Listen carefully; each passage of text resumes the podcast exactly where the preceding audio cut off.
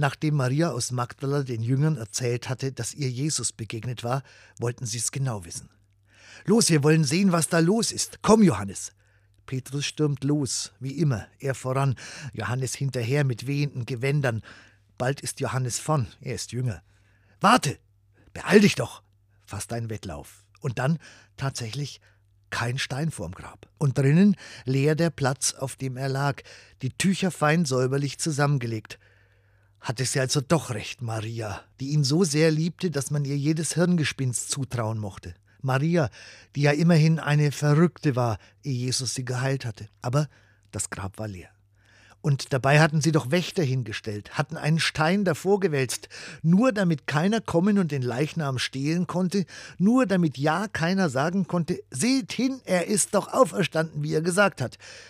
Nachdenklich gingen sie zurück zu den anderen. Kein Wettlauf mehr. Schweigen, Nachdenken und ein wenig Hoffnung und ziemlich viel Angst.